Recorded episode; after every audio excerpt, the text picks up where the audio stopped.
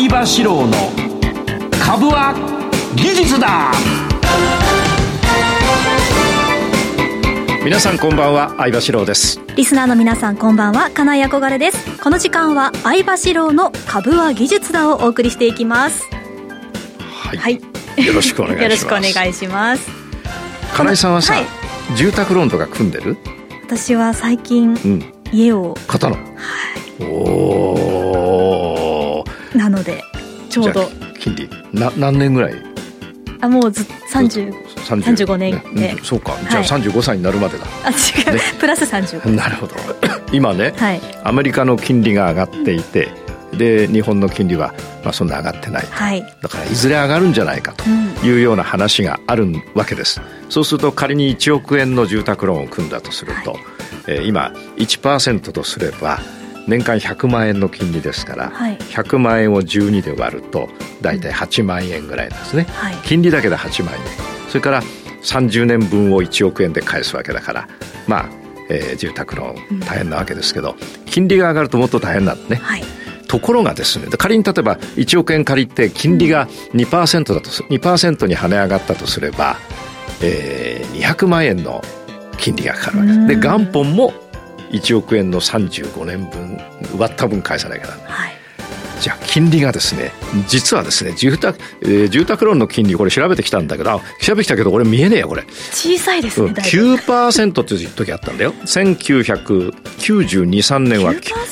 と1億円のを借りて家を買うと、まあ、全額ローンだとするとえー、900万円の金利がかかった上に、はい、えー、1億を30で割ると10で割ると、えー、なんだ、えー、1000万で1000万だ。30だから300万ぐらい返さなきゃならない。金利が900万だから。1200万ぐらい返さなきゃならない。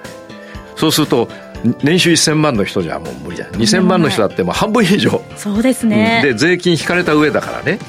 ところがえー、今はあの住宅ローンをこう調べてきましたら、はい、三井住友信託銀行は、えー、店頭で年2.475%、うん、ところが今だけ0.445%これすごいね。0.44、うん、で10年10年だとね、えー、1.02% 30年だと1.67%っていうのがこの固定固定金利。まあ1.67で30年だと安心は安心だよね。30年経って途中どんなことがあっても1.67だから。ただ今その0.445%の差をどう考えるかだけど三菱 UFJ はね年0.415%、はい、で今ね各銀行が住宅ローンを下げの金利を下げている。上げているんじゃない下げている、うん、これはどうしてかっていうとね、はい、あのまあ、変動金利ですけどね。変動金利下げてるわけだ、うん、変動金利下げて例えばうちで携帯を契約してくださいとか、えー、ですから給与の引き落としはうちにしてくださいだとか、うんうん、その証券会社はこのグループ会社を使ってくださいとか。こうやってお客さんを囲い込むわけです、でも銀銀行マンの頭の中にはね変動金利だけだから、はい、変動金利を安くしますが、えー、いずれ金利が上がってればねお客さんを囲い込んだ上でいずれ金利が上がれば変動だから高くできるという、まあ知恵が働いてるような感じがしますね。作戦なんですね。作戦、まあ、商売するうちはね。だから変動金利で組まれる方は今安いからっつってね、2倍ぐらいになってんだって借り換えが。うんうんうん、だけど、まあ、その変動の危機っていうものがいつ、いつ、いつ来るかっていうのを考えながら、やっていった方がいいかな。そうですね。計算は 1. 点何パーセント高いけど、計算は 30, 30年後まで、うん、えこれでいけるっていう計算はできるけどね、うんうん。うん、どうするかだね。そうですね、はい、さあこの番組は株職人の相場志郎さんに長年の実績で生み出した技術でかつ実践的な株式トレードについてたっぷりとお話をいただきます。この番組は YouTube ライブでも同時配信しています。動画の配信についてはラジオ日経の番組サイトからご覧いただけます。また随時質問なども番組のホームページから受け付けています。番組宛てメール送信フォームからお願いいたします。それでは番組を進めていきましょう。この番組はアイディアを形にそしてその先へ。YHOW The Why How Do Company の提供でお送りします。相場志郎の相場の潮流。このコーナーは足元のマーケット環境を分析し今後の見通しを伺います。それでは今日の相場を振り返っていきましょう今日の東京株式市場で日経平均株価は小幅に反発し、前の日に比べて26円70銭高の27,990円17銭で終えました。前の週末まで急上昇していたアメリカ株が前日は下落した流れを受けて朝方は安く始まりました。ただ、アメリカの利上げペースの減速期待は根強く、次第に買いが優勢となりました。中国のゼロコロナ政策の修正観測も相場の下支えとなりました。業種別では、非鉄金属や鉄鋼業など素材関連が買われました。前日に決算発表があった大手金融株も強く、三井住友フィナンシャルグループは今期の連結純利益予想を情報修正したほか、自社株買いも発表し、株価は4%超高となり、年初来高値を更新しました。市場では外部環境が悪いだけにもともと慎重スタンスの投資家が多かったとみられる。前向きな話が出る中で株価は上げやすいとの声もありました。朝方発表された2022年7月から9月期の国内総生産の速報値は、物価変動の影響を除いた実質が前の期に比べて1.2%減。個人消費の伸び悩みもあり、クイックがまとめた市場予想の中央値に反し、マイナスとなりましたが、国内経済より海外動向が重要な時期との声もあり、相場の影響は限られました。14日の米中首脳会談については、対話継続といった格好で想定の域を出ないとの見方がありました。東証株価指数トピックスも反発し、前の日に比べて7.32ポイント高の1964.22で終えました。東証プライムの売買代金は概算で3兆1707億円。売買高は12億1130万株。東証プライムの値上がり銘柄数は1091銘柄と全体のおよそ6割でした。値下がりは678、変わらずは67銘柄でした。はい。えー、ということですね。えー、まずですね、はいえー、皆さん気になるドル円のお話ですけれども、はい。えー、っと、ドル円はですね、えー、今、えー、すごく円安だったものが、はい、えー、まあ、チャートで言うと下がってきて、円高になってきてる。はい。で、これはまあ、前にお話したように、日銀が150円から151円で、えー、日銀財務省が介入してきますから、はいえー、過去ね、3年ぐらい、1年、2年、3年前から持ってた人、去年持ってた人、全員儲かってるわけです。うん、あの、円安と思ってた人は。はい、全員儲かってるんだけど、介入されちゃうと困るし、まあしばらくもう、それ以上ないって読んじゃったら、うん、1.5倍になってますから、利益確定をする。はい。だから多くの人が利益確定をしてきていると思われます。うん、あの、リスナーの皆さんどうぞですね、月足で、えー、ドル円のチャート見てください。はい、えー、そうすると、えー、今年急に円安になりましたが、2021年、2020年、2019年、18年あたりは、100円前後うろうろやってたわけです。うん、その辺から持ってる人は、やっぱりそろそろもう上がないんだったら、まあ、ないことはないけど、当分ないんだったら、クリスマス前にリグっちゃおうかなっていうふうに、これは外国人投資家も同じことを、そろそろ、あの、外資系ではですね、えー、仕事終わりにしようっていう時期に差し掛かりますから、えー、利益確定が入ってます。というところですね。じゃあ次どうなるかっていうと、えー、あの、こういう価格っていうものは、下がってくる。要するに円高になってくると、誰かまたそろそろじゃないかなと思って買ってきて上がってくる。うわけですよ。はい、で、上がった時に150円まで上がらず、140円以内とか、うん、で、もう一度下がってくると、おまあ弱いっていう感じ。うん、で、もう一度下がってきた後、そこが高いところで下げ止まって上がってくるところが強いっていう感じだから、下げたから延々と下がるっていうわけじゃなくて、えー、また上がって、また下がっての繰り返しの中で、どこまで上がるかがポイント。それからその後にどこまで下がるか。あまり下がらないでもう一度上げ、この後一回上がる。その後あまり下がらないで持ち直すと上がっちゃう可能性もあるわけです。うんというところですね。それが、あの、ドル円です。はい、ですから、ドル円で、えー、円高に向けて戦う。円高を予想して戦う方は、えー、そこのところは要注意。で、ちょっと上げてきました。つまり円安になってきましたから、その円安が早く終わって下げ始めると、そこは、う、あの、要するに、チャートで言う円、円高にかけてもいいというところですね。それから日経先物に関しては、はい、えー、2万8000円前後の戦いになると。うん、えー、実は日経先物は2000円区切りで上がっていくと下がる。それからさ、変な、これ広告出ちゃったのこれ。上がっていくと 下がる。それから、えー、下がっていくと上がるってあるんだけど、はい、ちょうどね、2万8000円にいろいろな過去のしがらみがあるわけです。ちょっと、うん、こうちょっと見ててください。ここ、はい、ここ。2万8000円まで行ったけどダメ。行ったけどダメ。で、超えて2万8000割ってまた2万8000超えたら上がってった。ここもそう、ここの止まってるとこあるでしょ？二つ。はい。ここも2万8000円で止まってるわけです。つまり2万8000円という2000円ごとの、で、この3日間は、今あの、憧れさんには、かなえさんには、はい、憧れさんのがいいな、憧れちゃんだな、憧れちゃんにはあの、チャート見てもらってますが、えー、2万8000円のところを、4日前に飛び出して、出てる。うん。で、1回、下がったんだけど、2万8000円で止まって、はい、で、その翌日、先週の金曜日、2万8000円で止まってる。今日も2万8000円前後で止まってる。はい、ここで上に行くとやっぱ強い。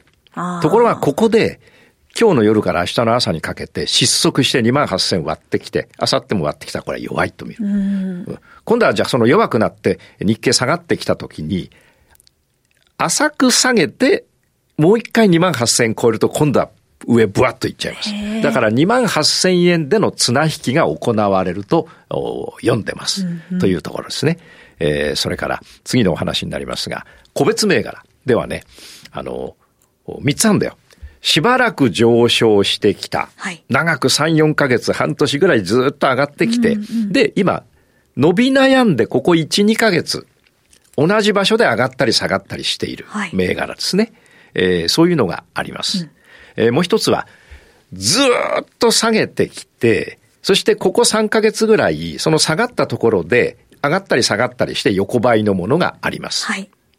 もう一つは、今言った一番目のずっと上がってきて上でもん、もう伸び悩んでずっと3ヶ月ぐらいしてるもの、うん、ずっと下がって下で伸び悩んで、あ下げ悩んで、下げ渋って、はい、ぐちゃぐちゃしてるもの以外、つまり伸びきってもないし下げきってもいないもの、うん、うん、この3つの分類と今は考えた方がいいと思ってるんですけども、はい、えー、っとですね、えー、ん？時間はあと、もうちょっとあるな。あと1分ぐらいな。はい、で、えー、皆さんはトレードをされる中で、はい、この最初の伸びきって3ヶ月ぐらい揉んでるもの、下げきって3ヶ月ぐらい揉んでるもの、えー、前者は、えー、売り、基本的には売りの候補銘柄です。後者は買い、買いの候補銘柄です。はい、えー、半々ぐらいにあります。それから前者でも後者でもない、伸びきってもない、下げきってもない。つまり、なんか途中でこう上がったり下がったり、これはね、やりにくい銘柄。ちょっと判断しにくい。判断しにくい。まあ、それでも取れるけど、あの、判断しにくいというものです。はい。え、で、日経は、え判断しにくいものに入ります。なるほど。ただ、2万8000円近辺でやればいいかなという、そういうふうに読んでます。わかりました。はい、以上、相場資料の相場の潮流でした。株は技術だ。投資の提言。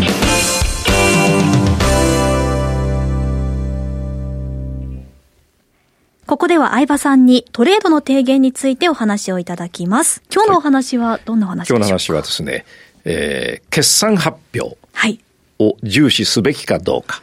はい、もう一つはですね、時間があれば、はい、ひとしきり上げる、ひとしきり下げるという、うなんとかな、考え方ですね。はいで、決算発表については私は本20冊ぐらい書いているし、講演ももう何百回やったかわからない。はい、えー、この当然日経さんでも、あの、日本経済新聞社さんでもね、えー、やらさせていただいて、東京証券取引所でもやらせていただいていますが、はいす、べ、ての講演、すべての出版物において、私は決算発表は気にしていませんというふうに明言してます。はいうん、今まで関係なかった。うん、ところがちょっとね、え？えー、変更しようかなと。あら。今日。あら。どうするんですか、うん、えっ、ー、とね、気にしようと。はい。で、まあそうだよな。はい。で、例えばですね、先ほど話に出て、えー、っと、出てきてないかな。三井住友トラストホールホールディングス、はい、三井住友信託銀行はですね、えー、11月11日に決算発表しまして、うん、そして、ぼわーっとなった。ちょっと、あの、金井さんには見てもらいますけど、はい、8309ね。8309。見ていただくと、えー、ちょっとお待ちくださいね。えーえー、ぼーっと下がっちゃったんだな。ぐわっと下がっちゃいました。ね。決算発表があって、これ見てくださいね。本当だ。決算発表があって、はい、えー、大きく下げた。11日ね、三井住友トラストホールディングスは。はい、それから、全商という、これは、あの、お弁、お惣菜屋さんだな。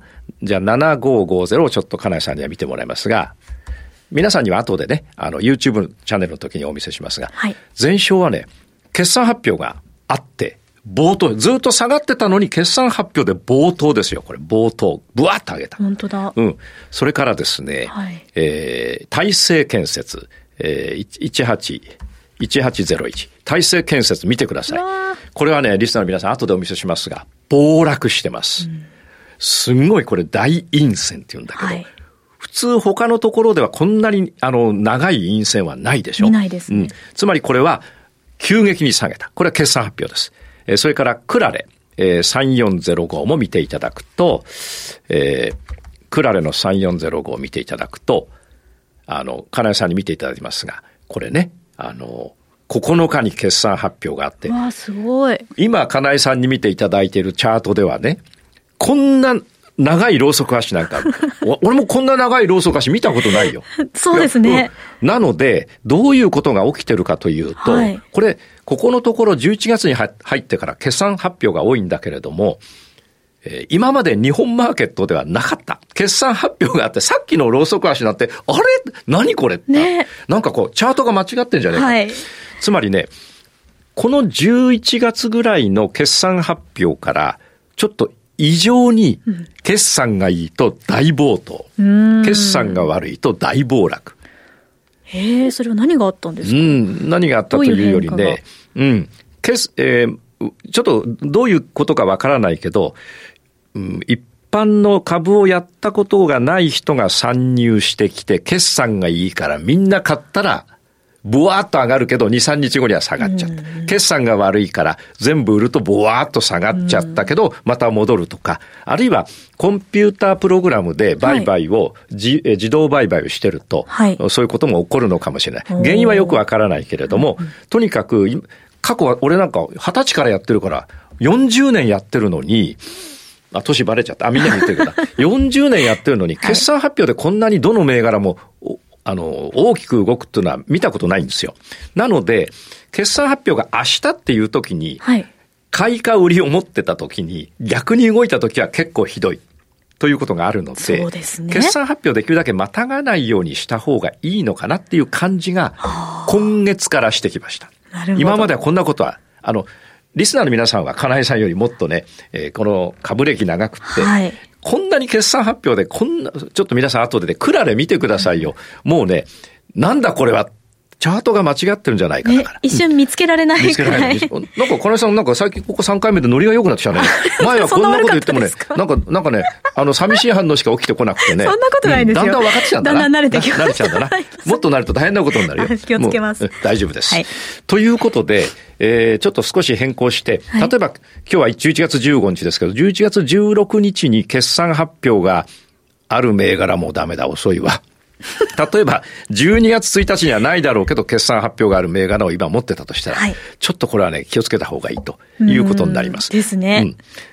うん、で、えー、次のお話に入りますけど、はい、今度ね、ひとしきり上げる、ひとしきり下げる。これはいい言葉だ。万葉集に出てるかもしれない。え、どういうことですか？ひとしきり上げる。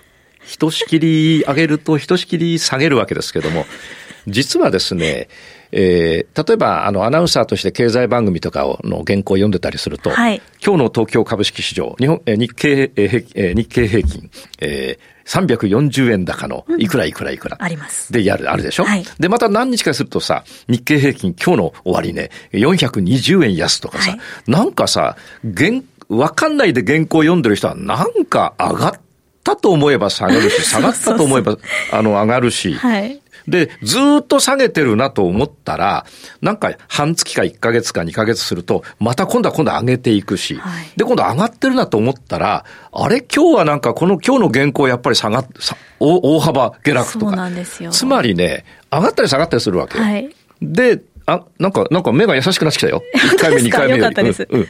どんだけ怖かったですか？いやいやいやいや、緊張したんだ、お互いな。そね、それで、ひとしきり上げる、ひとしきり下げるっていうのがあるんだけれども、はい、実はですね、えー、それに惑わされない方法があると。ほうほう。うん。もう方法があるわけ。例えばさっきの三井住友全商大成建設クラレも、やっぱり一日でバーッと動くわけだ。はい、ところがね、月足。見てると、うん、これね、えー、さっきの急に決算発表で冒頭、決算発表で暴落っていうのは、月足を見てると、もう兆候が出てる。あ、出てたんですか？兆候がね、校長先生じゃなくてもわかる。兆候の反対、校長なら、あ、すいません。ギャグ入れろってね、リスナーから言われるから、もう皆さんどうも、あの、初めて出ました。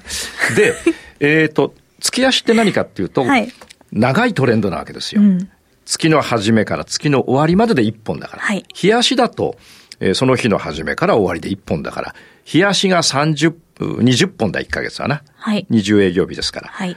とだから、1ヶ月20本なんだけど、月足だったら年間12本しかないわけだから。つまり、たくさんの売り買いが行われて、えー、山から石が降りてきて、あの、川、川に、ね、川から海に入るようにこうこなれてくるよね。はい、丸くなる。あれと同じように、あの、トレンドがある程度明確になってくる。はい、で、先ほどですね、決算発表で暴落した銘柄がありますが、これ月足で見るとね、だいぶ上がっちゃ、月足でだいぶ上がっちゃって、もう、限界かなっていうところまで来たやつが結構決算発表悪くて下がったりするから、ということはだいぶ上がっちゃったやつを、上げ上げすぎたやつを買うっていうことは、もうこれ以上いかなそうなやつを買ってるわけだから、そこで決算発表悪くて暴落するわけだから、そもそもそれは買いに値し、値しないんじゃなくて、買うタイミングじゃない銘柄なわけ。うんうんうん、逆にですね、えー、決算発表で暴騰したやつ。はい、これはね、結構、下がってきて、ある程度こう、なんていうかな、下がらないなっていう雰囲気のやつで決算発表がいいともっと上がるわけだ。つまりね、そういうのを選んでると、えー、この決算発表にも引っかからない、逆の方向に引っかからないで済むなというふうに、あの、思えるんですね。で、先ほど、あの、マーケットの、相場の潮流だよな。これ相場じゃねえもんな。はい。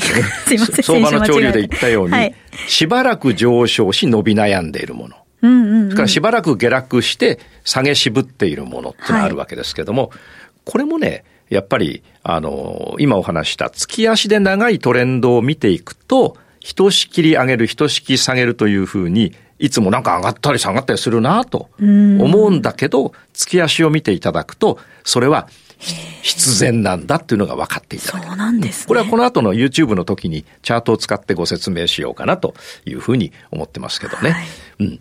だから、ぜひね、リスナーの皆さんは、日足だけじゃなく、今日足で上がってても月足だと下落の途中だったりするわけさ。うんうんうん、要するに長いトレンドでは下落なんだけど、はい、ここ2週間ぐらいは上げているという感じ。うんうんうん、例えば今、これから冬になって、はい、冬だから、あの、コート着込んでたら、その日だけ急に気温が高くなって、コートいらないっつってもうコート閉まっちゃったら明日、なんか零下何度だけ。つまり、冬は冬なんだ。で、冬を見に行くのは月足。から夏、寒いからといって厚着をして、で、半袖と、お半ズボンをしまっちゃって、明日から、あの、ってやったら、明日今度暑くなって困っちゃった。はい、でも長いトレンドで見れば、あの、夏なんだよね。で、その夏か冬か秋か春かを見定めるのが、月足の動きということになるわけです。だから先ほどお話したその、えー、しばらく上昇して伸び悩んでる、しばらく下落して下げ渋っているやつ以外のやつは、春か秋なんだ。なるほど、その中間、うん。うん、中間なんだ。で、上昇しても伸び悩んでるやつは、これから冬になるやつ。下落して下げ渋ってるものは、これから、あの、夏になる。という感じがしますね。ぜひね、リスナーの皆さんは、あの、そういう長期のトレンドを捉えながら、その長期の中で今上げているの、長期の下落の中で今上げているのか、長期の下落の中で今下げているのか、これを見極めていただきたいなと思います。すごい何事にも兆候があったっていうことなんですね。そうですね。はい、ありがとうございます。はい、以上、株は技術だ、投資の提言でした。ワイハウことザ・ワイハウドゥカンパニーをご存知ですか？ワイハウは音楽と IT を融合させたエンターテイメント事業、IT ソリューション事業、飲食関連事業、教育事業など幅広いジャンルの開発とサービスを行う企業です。音楽と IT 技術の融合、NFT 事業やブロックチェーン事業を推進するために音楽家であり最新の IT 技術に深い知識を持つ小室哲哉氏とエンターテインメント事業を通じてさらなる飛躍を目指しています。多くの出会いや情報ネットワークを通じて先端的でユニークな顧客価値社員価値社会価値を発見し真に豊かな生活文化を創造する。アイデアを形にそしてその先へ。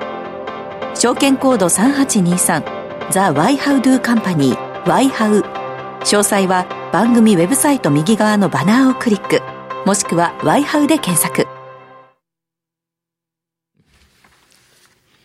この番組はアイディアを形にそしてその先へワイハウザ・ワイハウドゥカンパニーの提供でお送りしました。さあ、もう番組エンディングに入りましたが、はい、エンディングになりますね。ここで2分40秒あるとお話なんですけどね。あのね、先ほどの原稿の中で国内経済より海外動向が重要な時期との声もあり、という、こう、なんか正方形のエコノミストが話してるわけですけど、はい、これはね、あの、ひとしきり上がったりひとしきり下がったりと一緒で、国内よりも海外に今目がいってると、海外のニュースが敏に敏感になる。ところが、今度は海外のニュースよりも国内の方に敏感になる時期もあるわけだ。だから、目の付けどころがね、前海外見てたら今度国内じゃなきゃダメだし、国内見てたら今度海外じゃなきゃダメだしって、やっぱりね、あの、ニュースでやってるとね、わかんなくなっちゃうんだよな。そうですね。どっちにすればいいんだっていいんだと。ところがね、チャートだと、はい、それがね、それは見なくてもトレンドがやっぱりわかる。というところだよね。大げさに言うと、じゃニュースを見ていなくても、うん、いや、いや大げさじゃなくて、俺ニュース見てないもん。え、そうなんですか、うん、うん、見てない。全然大丈夫です。えー、うん。チャートってチャートしか見てないもん。本当に。チャートだけを信じきっている、信じきっていい。だってこれ、この原稿なんかいつも見てると、いろん、いろいろあるんだけど、あの、今日はこれがいいとかあれがいいとか言うけどさ、なんか2、3日経つとその下の根も乾かないうちにさ、はい、あれはダメだとか、お前この間いいって書いてあったじゃんっていうふうにね、はい、おかしい、まあ、しょうがないよな、これ書いてる人だって大して、大した人じゃねえんだからな。な勉強足りないんだよ。いやいや。っていうかね、あの、いろいろ見ないとダメだよね。勉強しないとね。そうですね。うんうんうん、私は逆にこういう原稿ばっかりを見ていたので、うん昨日は当たったのに今日はこうで、高いだ安いだ上げだ下げだって言って、もう頭がよく分かんなくなってなんかいろいろコメント言えるようになったねはい。3回目に入りましたのでね。ね次回4回だ。はい、今後ともよろしくお願いいたします。はい、ますえー、この後もですね、YouTube 限定で延長配信としてお送りしていきますので、よろしくお願いします。はい、それではリスナーの皆さんまた来週ですね。ですね。じゃあ構えて。はい。いいのかな？もう構えて。はい。ここまでのお相手は相葉史郎さんと金井憧れでした。はい、じゃあいきます。株は技術だ